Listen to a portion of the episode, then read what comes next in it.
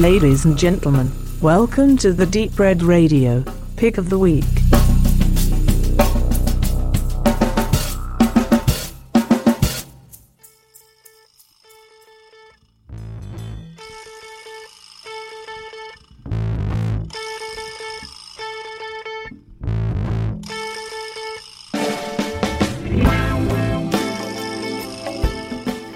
Ja, herzlich willkommen bei Deep Red Radio Peak of the Week. Ich habe mal kurz den Titel bei Sigma 2 Foxtrot geklaut. Ich hoffe, die Jungs nehmen mir das nicht übel. Genau, was ist Peak of the Week? Wir werden über den Gossip der Filmszene reden. Ein, zwei Filme kurz mal anteasern, die wir in letzter Zeit gesehen haben, die lohnenswert sind oder eine total vernichtende Kritik von uns bekommen.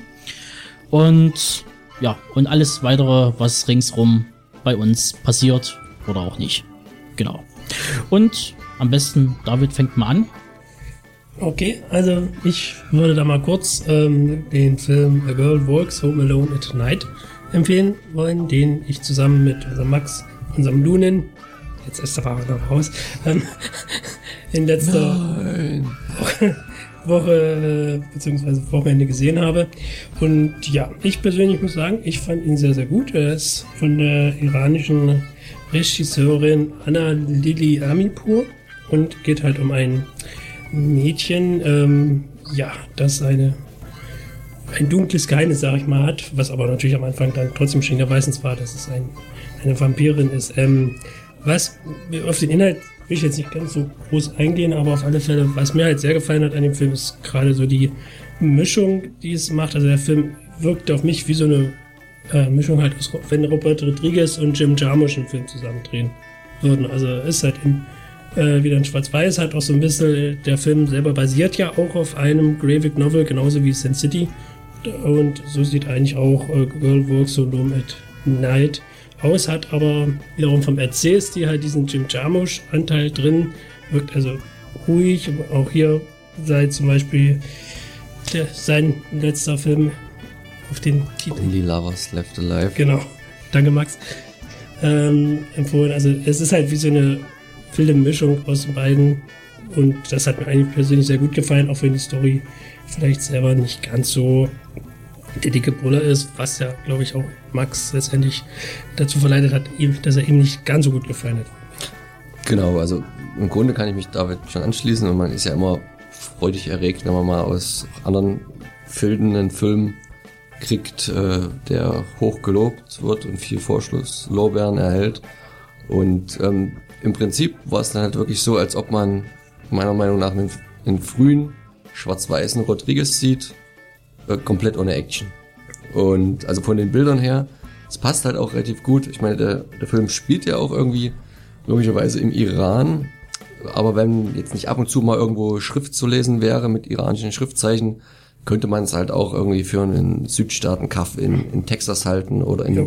Nordmexiko an der Grenze, wo halt so klassischerweise ein El Mariachi oder so auch gespielt hat. Und ähm, das Ding ist ja total ent, ent, enträumlicht und entzeitlicht auch irgendwo, weil äh, Crime City oder wie hieß die Stadt? Also war jetzt, der, das, der, der spielt jetzt halt nicht in irgendeinem realen Ort im Iran und wahrscheinlich herrschen in Crime City auch nicht ganz so die iranischen Verhältnisse. Also in dem Film gibt's ja Prostitution, da gibt's äh, Drogen, da gibt's äh, auch mal Nippel zu sehen. Alles so Sachen, wo ich mich dann aus den Hintergründen eher frage, kommt der Film im Heimatland von der Regisseurin auch?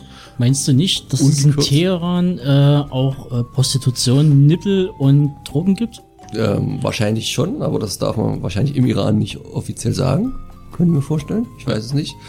Ähm, geschweige denn halt so einen Film zu machen. Ähm, nein, ähm, und aber das Erzähltempo ist halt relativ langsam, darauf muss man sich einlassen. Ich denke, der manch einer kann's, manch einer kann's nicht. Was ich halt nur das Gefühl habe, auch bei der Bewertung von vielen Seiten, dass man dadurch, dass der Film halt aus dem Iran kommt und von einer iranischen Regisseurin, er etwas höher gehangen wird, als es vielleicht der Fall wäre, wenn er jetzt von einem Amerikaner wäre und ähm, quasi klassische Genreware aus einem klassischen Genreland, dass da einfach Ja. aufgrund der, der, Exotenbonus. der Herkunft, ja, so hart wollte ich es jetzt gar nicht ausdrücken, aber aber, schon Exotenbonus äh, mit eine Rolle spielt. Trotzdem auf jeden Fall ein bisschen was anderes. Äh, ist auch vor allen Dingen schwarz-weiß, das kennt ja die ganz junge Generation kaum noch, dass es sowas gibt und wahrscheinlich auch immer ein sehr gewagtes Ding für Filmemacher, weil das halt genau bei einem Alter U20 auch aus meiner Erfahrung extrem schlecht ankommt.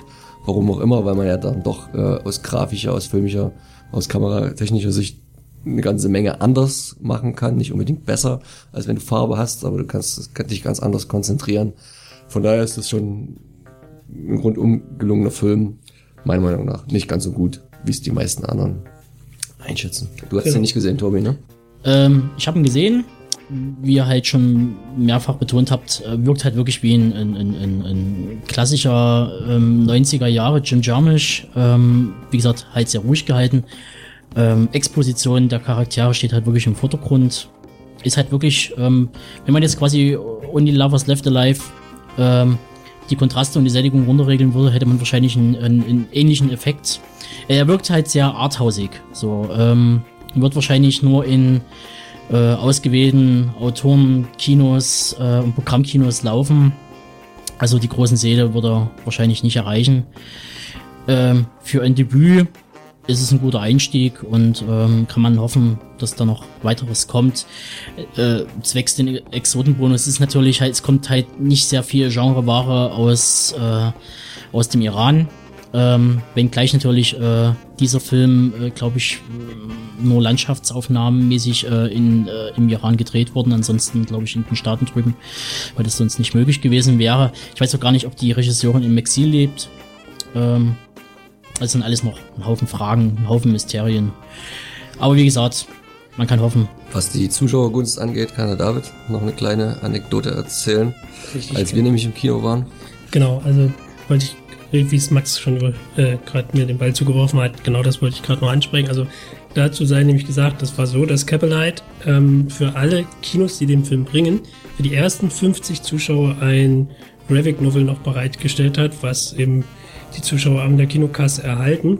Und wie ich es schon angedeutet habe, wir waren ja auch im Kino, waren allerdings nicht am Donnerstag, sondern am Sonntag danach. Äh, und wir haben immer noch so ein Heft erhalten, was ja einfach das Zeichen ist, dass anscheinend innerhalb der drei, vier Tage, zumindest hier bei uns in unserem Kino hier in Dresden, der Saal nicht wirklich voll gewesen ist. also keine 50 Mann vor uns drin Ja waren. gut, der Film wurde jetzt aber werbemäßig auch nicht so kommuniziert, äh, wie man sich es halt wünschen würde. Ähm, ja, da liegen wahrscheinlich die Prioritäten bei Cape Light äh, wahrscheinlich äh, äh, woanders. Ist aber vollkommen legitim. Ich denke, das wird ähm, dann den DVD- und Blu-ray-Markt wird es dann, denke ich mal, schon eher erobern. Auf alle Fälle, wenn ihr die Chance habt, äh, euch den Film anzugucken, unterstützt das Kino, geht auf alle Fälle rein. Ansonsten ist ab 28. August das Heimkino-Release geplant und wie man es von Capelite kennt, einmal als DVD, einmal als Blu-ray und einmal als Mediabook, sprich als Collectors Edition. Mal sehen, vielleicht packen sie zur DVD und Blu-ray noch was dazu. Ich würde mich zum Beispiel den Soundtrack freuen, den ich persönlich auch sehr, sehr gut fand und den Film auch sehr gut unterstreicht. Aber schauen wir mal, was Cavalry da rausholt. So, kommen wir von neulich gesehenen fertigen Film zu in der Entstehung begriffenen Film und so den News, die uns jetzt die Woche, die letzten Tage umtrieben, besonders gefallen haben, besonders erschüttert haben.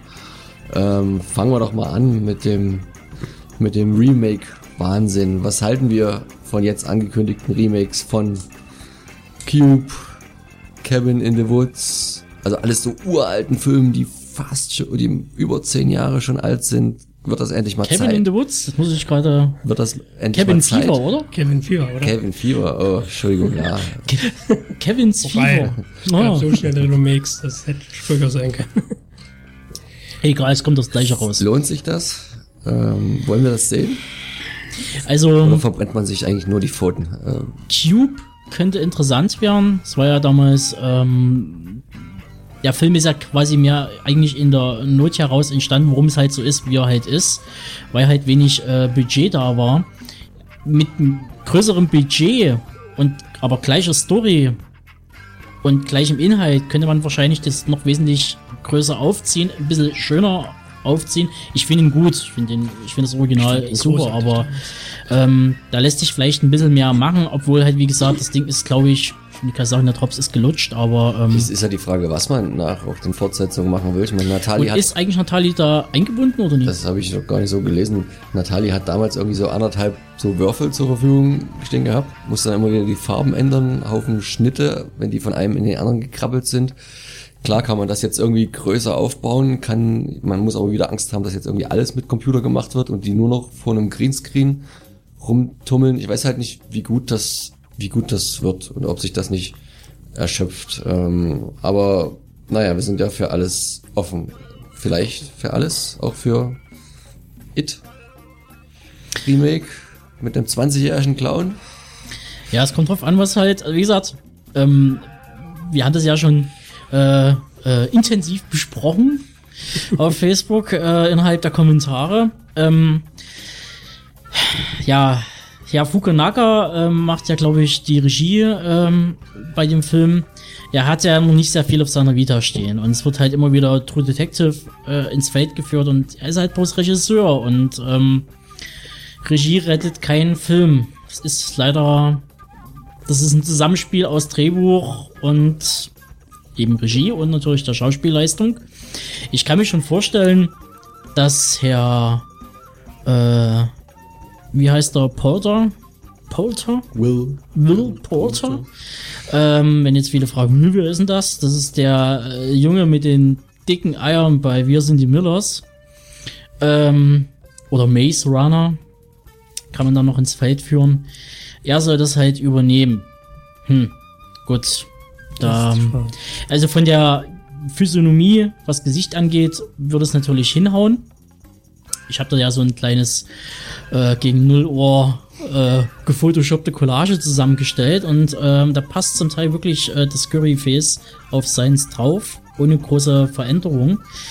Und ja, aber das rettet natürlich nie. Du, ähm, Nun hatte schon ganz recht, wenn er halt sagt, so man sollte sich halt von dem von dem Tim, von der Tim Curry-Figur äh, mal bitte entfernen, weil das sind, zum einen sind das Fußstapfen, die so groß und mächtig sind, dass man die so schnell nicht füllen kann.